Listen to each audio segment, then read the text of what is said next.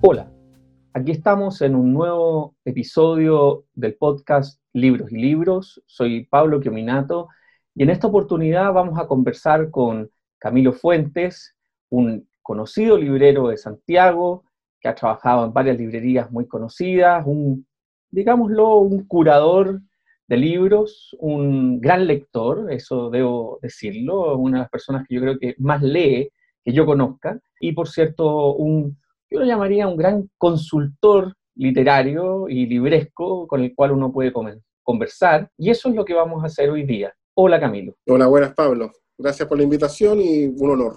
Muchas gracias Camilo. La pregunta que siempre hago en este programa es, ¿qué estás leyendo? Mira, ahora, en este momento estoy leyendo una reedición, era un libro muy caro cuando estaba, entonces no, me lo pude comprar. Yo tengo una manía de no leer libros prestados. Eh, Carne y Piedra de Richard Sennett llegó a, Chile este año de una edición a mitad de precio de lo que costaba antes en Alianza, entonces vi la oportunidad, lo compré y el libro está, está impecable, impecable. Es la historia de, de la ciudad occidental, pero a través visto del el cuerpo, de la relación del, del humano con el cuerpo y cómo ha ido cambiando esa relación dependiendo de las distintas civilizaciones y cómo ha ido evolucionando la, la civilización occidental. parte con la Grecia antigua y ahora yo ya estoy en, en, la Roma cristiana. Eso es lo que estoy leyendo ahora. Me ha tenido, pero realmente fascinado.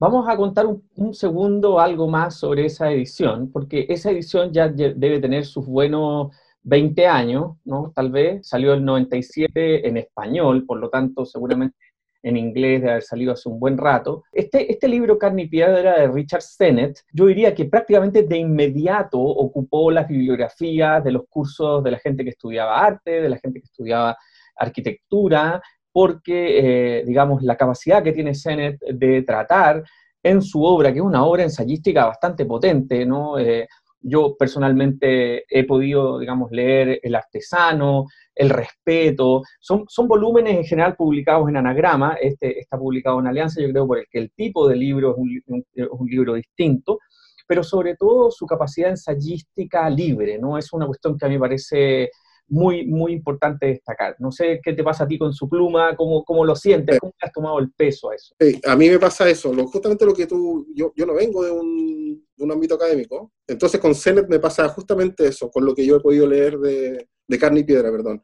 que es muy afable, eh, obviamente requiere un bagaje como lector, pero es muy, muy afable, es muy certero, es muy libre en su, en su, pluma y en su interpretación a la vez. Obviamente uno no, con los autores uno va dialogando, no todo uno encuentra que el autor está en la, en la huella correcta o en la huella que uno lo interpreta, pero sí mientras uno dialogue con el libro, se cumple el objetivo trazado de, de, de la lectura. El, el, objetivo yo creo que tenía el autor con su lector, definitiva, que es eso, Cuéntame una cosa, ¿en qué edición está saliendo ahora que tú comentas? El, la de bolsillo, e, esas blancas, mm, se destruyen rápidamente, pero yo no tengo problema, yo no soy fetichista con los libros, entonces me da lo mismo, yo los rayo, no, no tengo ningún problema. Claro, e, esta es una edición del 2019 y es a mitad de precio de la que estaba antes, que era un volumen... Sí, alianza. Alianza, sí, claro.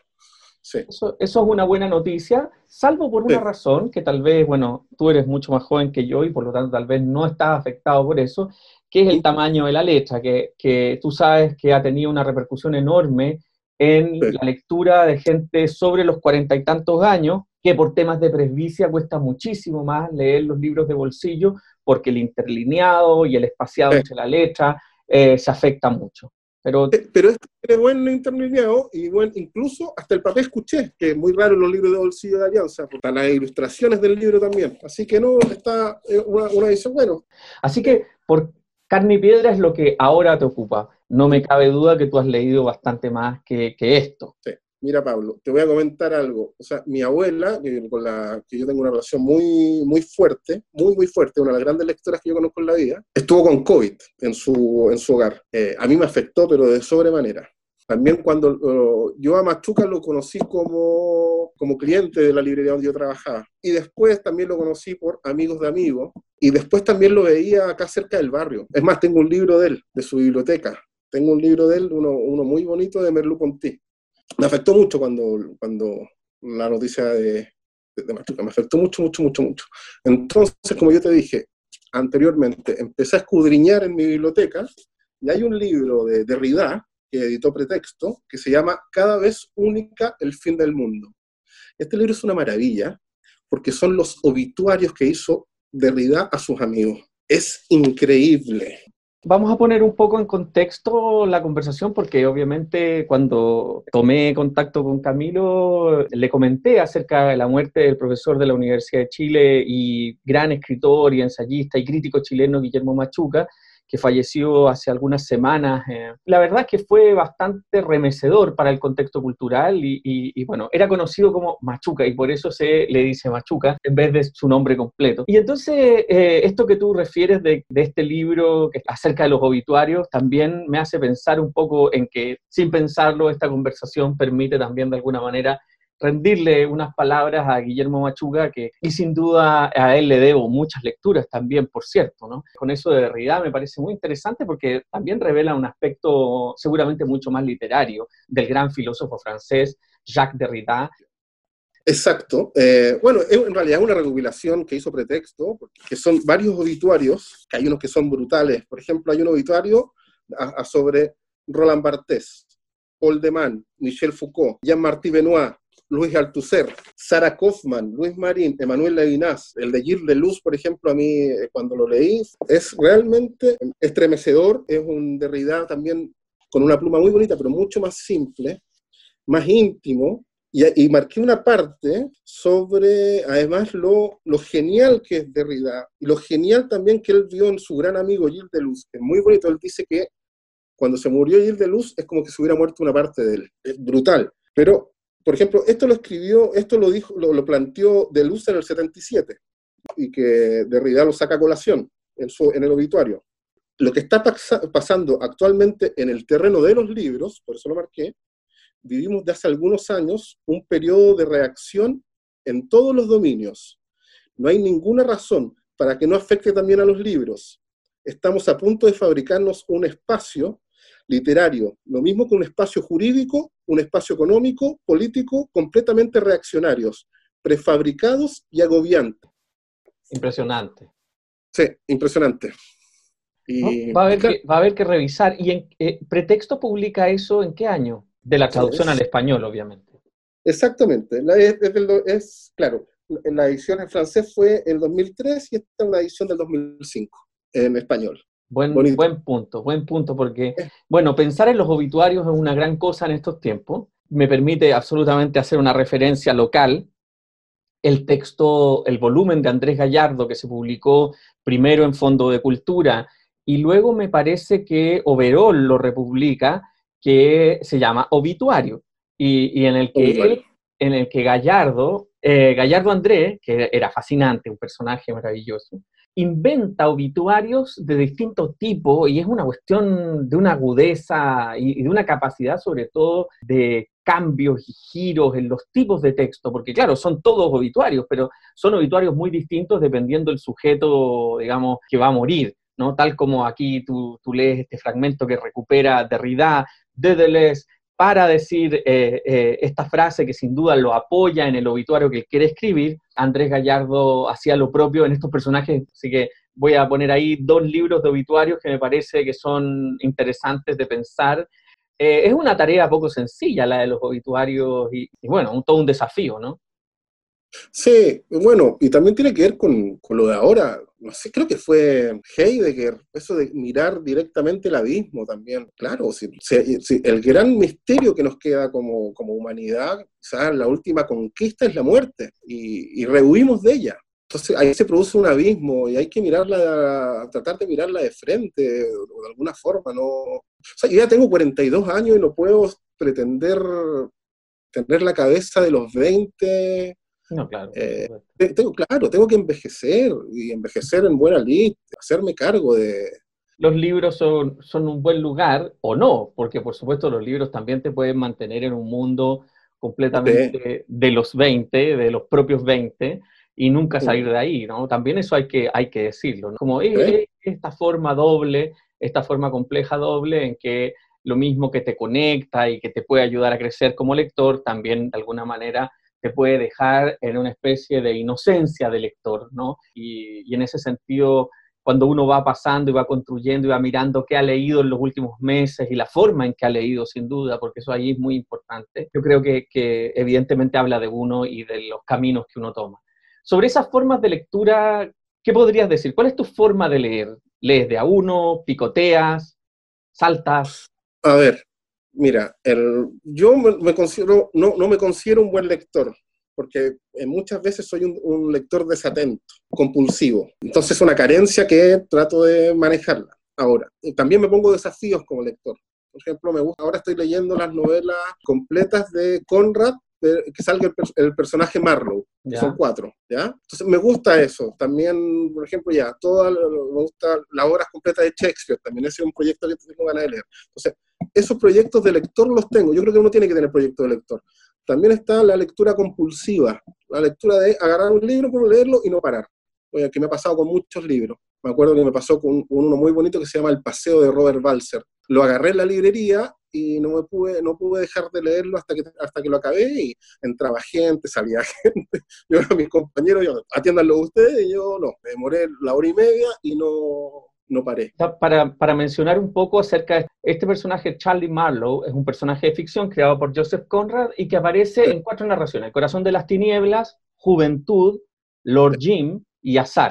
Voy a dejar ahí esa, ese, por si acaso alguien quiere asumir esto, esto, esto, estos mismos desafíos que tú planteas. ¿no? A mí me parecen lindos esos desafíos. A mí, por ejemplo, yo tengo siempre el desafío en mente en ese sentido, eh, la pregunta cuando tú te vas proponiendo estas tareas, ¿no? la lectura de toda una obra, evidentemente lo que surge ahí es lo incompleto. ¿no? ¿Qué tienes incompleto de esas tareas que, te faltan? ¿no? Porque uno diría, ya, las obras completas de Shakespeare es una tarea mayor. Y dentro de estas tareas que te autoimpones o, inmensos aventuras de lectura que te, que te propones, ¿cuál ha sido la más grande dentro de estos ciento y tantos días que llevamos de encierro? Estoy releyendo muchos libros yo creo que por ahí, ahí va. La relectura em, misma como una tarea inmensa, ¿no? Exacto, sí, relectura. He estado leyendo pocas cosas nuevas, pero he estado con lecturas mucho más atentas de, de libros que, que leí hace un tiempo, puede ser mucho o poco, em, y que por algo están en mi biblioteca, y que me dieron ganas de, de leerlos de nuevo. ¿De eso cuál ha sido el mayor encuentro? Hay, yo, yo destaco dos. Eh, uno que es muy bonito, que se llama Cuatro Horizontes, que es una visita a la capilla de Roncham, de Le Corbusier, un videísta que se llama John Christie, con, con John Berger y dos monjas benedictinas. Es un libro de Gustavo Gili con todo lo que tiene esa editorial.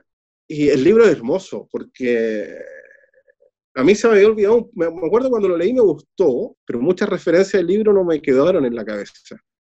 ¿Y cuál es, el, cuál es el título de nuevo? Cuatro Horizontes. Cuatro Horizontes. Gustavo Gili. Sí, es hermoso el libro. Eh, John Berger, un viejo marxista, va de paseo con dos monjitas, una de las cuales era amiga epistolar. Van a ver la capilla que erigió en Roncham después de un bombardeo brutal de los nazis. Entonces quedó destruida la capilla y la erigieron de nuevo y en 1950 eligieron a Le Corbusier, un ateo, para edificar esa, esa, esa capilla. Todo lo de lo que se trata el libro es, es un viaje, es hermoso, porque se juntan para ir a, a Ronchamp, que es un monte mm, donde arriba está la capilla, que no tiene ningún trazo recto, son puras curvas, con unos juegos de luz impresionantes, y todos sienten algo, algo fuerte en, que para alguien sea religioso, para otro puede tener otro tipo de motivación, e intercambian sus opiniones.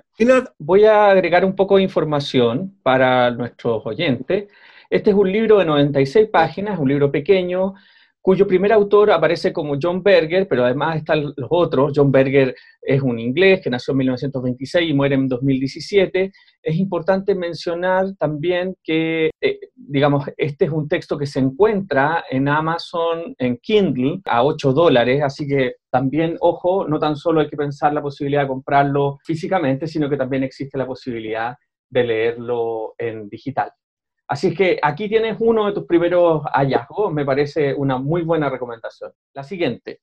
Ya, y lo otro también es de Gustavo Gili, también es un libro muy chico, de pocas páginas, entonces imagínate, acá es difícil. Este libro se llama Tentativa de agotamiento de un lugar parisino. Lo que ocurre cuando nada ocurre.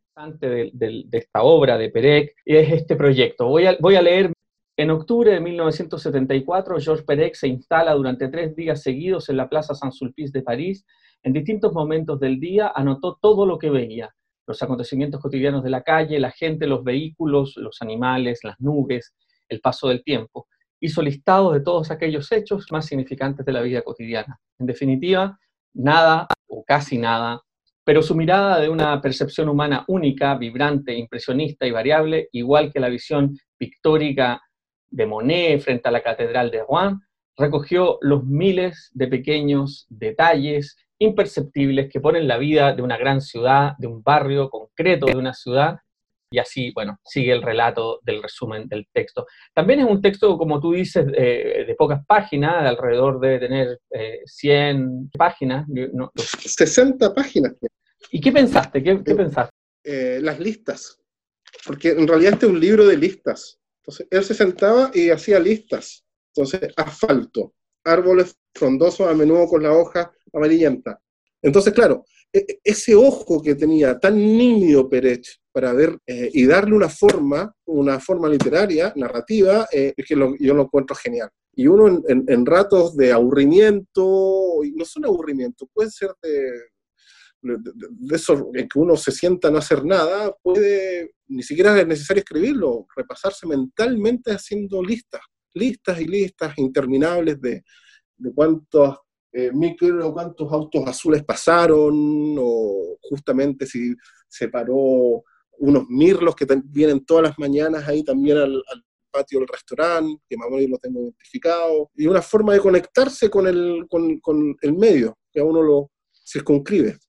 Me recuerda, me recuerda también mucho, y me recordó en el momento que lo leí, la conexión con la ventana indiscreta de Hitchcock, ¿no? Eh, esta idea de... Porque claro, en el caso de lo que hace Perec es proponerse estar en este café donde recurrentemente él va, y esto nos, también nos devuelve a las tradiciones urbanas más profundas, ¿no? Los circuitos, la circulación, todo esto que vincula también a Perec con el movimiento situacionista, y con esta idea de pensar la experiencia, no tan solo la experiencia de vivir, que de alguna manera aplaca la subjetividad, sino que sobre todo se vuelve como un aparato sensible, ¿no? Un aparato sensible que puede dar cuenta de lo que está ocurriendo en el mundo, para que cuando tú lo lees no es lo mismo, se produce un desfase muy interesante. ¿Qué te pasa a ti con esa, sobre todo en el contraste en el que nos encontramos ahora, que, es el de, el de no poder salir, el de no poder vivir los circuitos? A, mí lo que me pasa, me pasa con Peret, con algunos autores, y son los autores que yo estoy tratando, o que intensamente más leo y releo, es la forma que tienen de romper el tiempo. Esa forma que tienen de subjetivizar el tiempo y mostrarlo tal cual es. Y yo creo que Peret lo logra muy bien. Por ejemplo, yo todos los días escribo en mi, tengo una libretita en que escribo todos los días, los días que llevo encerrado. Pero si me pongo a pensar también, el espacio-tiempo va a ser tan nimio dentro de, de, mis 42 años. O sea, van a ser 100 días o 150 días, que es muy poco, pero a la vez también van a ser tan intensos que van a ocupar una parte en la memoria tan fuerte que van a ocupar mucho tiempo una vez que ya esto pase. Eh, en un futuro va a ocupar, esto e, este va a ser un pasado, pero que, además va a ser muy productivo en términos, además lo que yo hago, que es eh, como librero, va a haber mucha literatura, va a salir mucha literatura, mucha narrativa, mucho arte, que es lo que me interesa de esto. De vivir ese, este nuevo tiempo, esta, nueva, esta otra forma de tiempo, ¿no? que a mí me parece que es que muy poco atractiva, ¿no? Al mismo tiempo, muy, porque es la, entre comillas, una pérdida de tiempo, una espera, y eso, y eso hace, por cierto, también difícil comprender en el fondo, porque como que en un momento esperábamos salir y ya después ni siquiera esperamos salir, ya como que cuando llegue esa noticia, casi yo diría, no sé, no sé si va a ser tan fácil recuperar la vida anterior. Claro, es como desenmascarar también un poco todo, y eso está bien, entonces fijarse en eso, fijarse en el niño que salta al frente en las mañanas, sin ponerle una hora o sin ponerle un horario, sino que él cuando quiere salta, los mirlos que en la mañana van al, no sé qué fijación tienen con el patio del restaurante peruano, esas son todas acciones, pero, y, el tiempo queda, queda de lado, queda, queda obsoleto. Eh, y, y eso a mí me parece interesante.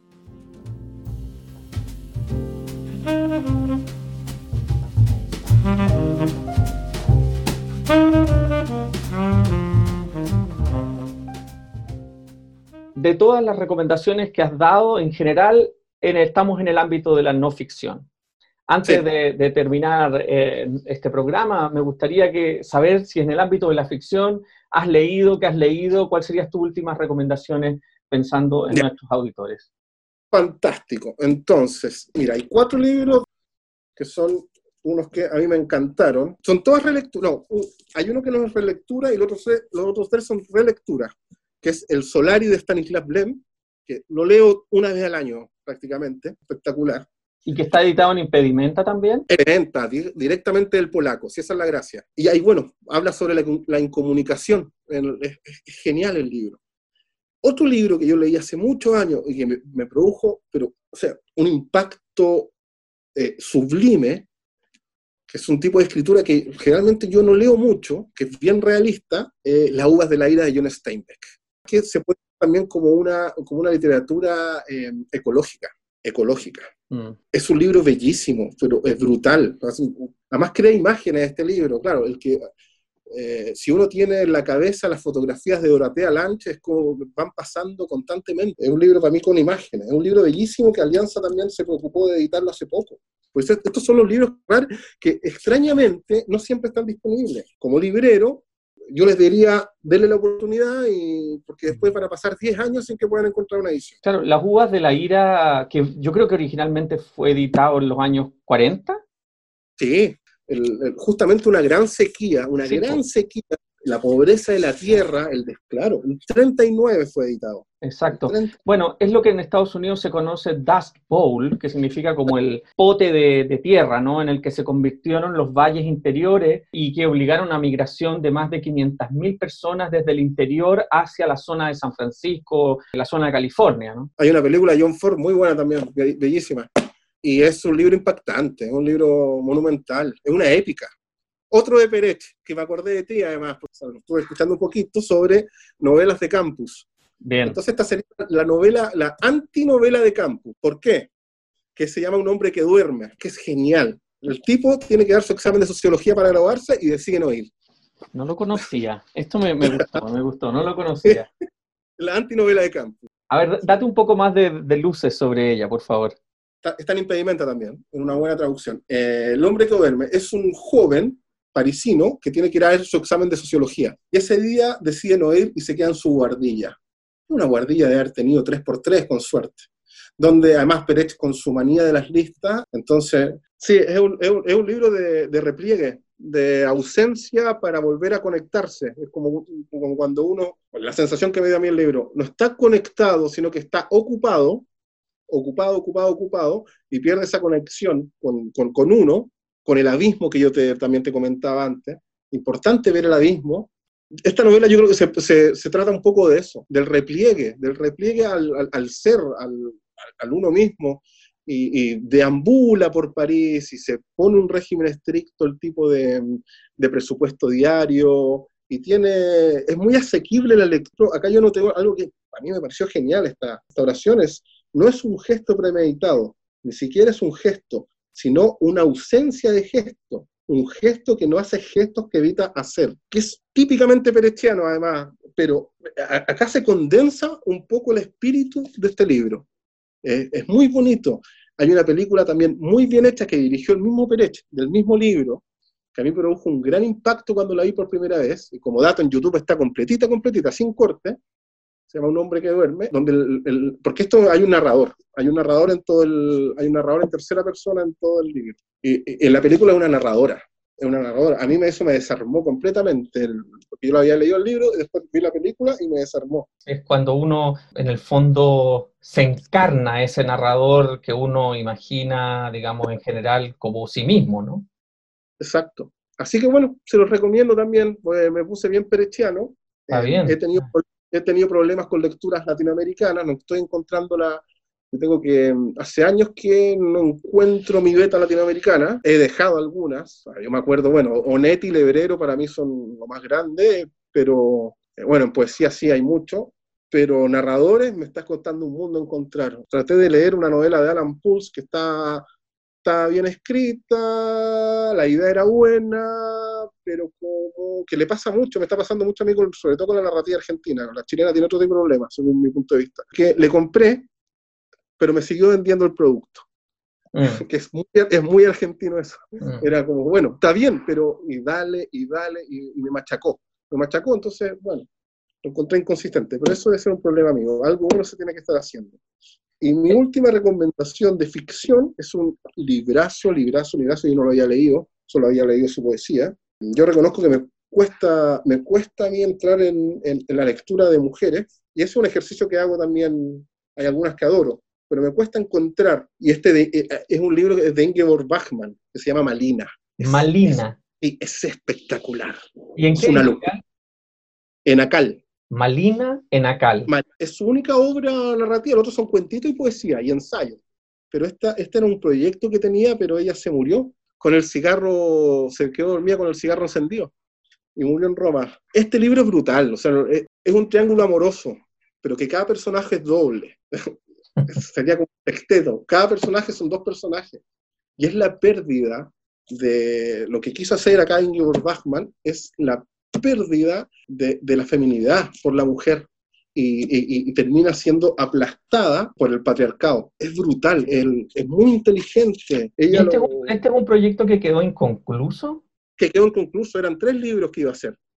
Eran tres libros, justamente sobre la mujer. Imagínate, el libro del 71. Yo se los recomiendo a todo el mundo, a todo el mundo, pero sobre todo cuando quieran, cuando a mí me preguntan mucho como librero, sobre, es un gran tema que da para pa 80.000 programas sobre la bibliografía de paridad de género. Bueno, acá tienen una autora poco traducida al español y en editoriales chiquititas, pero que es realmente una de las grandes. En lengua alemana debe ser la mejor del siglo XX. Déjame entregar un poco de información. Malina es una obra publicada originalmente el 71 ella, Ingeborg Bachmann, muere a los 47 años del año 73 en Roma, y por lo tanto ahí se entiende una obra trunca. Digamos que una parte importante de su obra ha sido traducida eh, por Seix Barral, por Acal, por Sigüela, por Alfaguara, y ahora esto último que tú estás leyendo y que comentas generosamente con nosotros, fue publicado primero en Alfaguara, el 86, luego por Acal, que es la edición que tú tienes del 2003, y finalmente una edición de Círculo de Lectores del 2005. Esa es la más reciente. Sí, es, imperdible Ingeborg Bachmann. Su poesía también es impresionante. Para mí ha sido uno de los descubrimientos de los últimos años, ha sido, ha sido ella. Llegué por Peter Hanke, que para mí es, de los vivos, para mí es, no sé, lo más grande que hay. Y llegué gracias a Hanke, llegué a, a Ingeborg Bachmann. ¿Qué es lo que pasa con la lectura? O sea, un viaje, un viaje la lectura. Como librero también, uno agradece que vaya gente como Pablo, y de eso se trata. Si las librerías al final las hacen los buenos clientes. Librero uno tiene que estar atento a lo que lee el lector. Y en general ese descubrimiento lo hace uno un poco a la par, ¿no? Y yo creo que en ese sentido, claro, uno puede decir que los catálogos que te ofrecen los sitios de búsqueda en Internet, por supuesto, te conocen mucho, como dice una amiga mía, el que mejor me conoce es Amazon, pero, pero la verdad es que en el diálogo, la, la recomendación, que a mí me parece que es un gesto tan importante cuando se trabaja en el mundo de los libros, uno trabaja, pero además el lector, y, nada, bueno, nos has dejado muchos desafíos, les hemos dejado a los lectores también grandes invitaciones para poder ahí circular tanto en el mundo digital como en el mundo impreso, por supuesto, porque hay muchas librerías, la gran cantidad de librerías que se han sumado al mercado de los, del, delivery y que están permitiendo todavía poder comprar, pero si no, tal como tú, como tú recomiendas, el releer los libros que uno ya ha leído y que tiene en su casa. Te quiero dar las gracias, Camilo, por haber conversado para este programa Libros y Libros. y espero que sea hasta una nueva oportunidad y seguramente los lectores quedarán ahí con, muy motivados para seguir leyendo.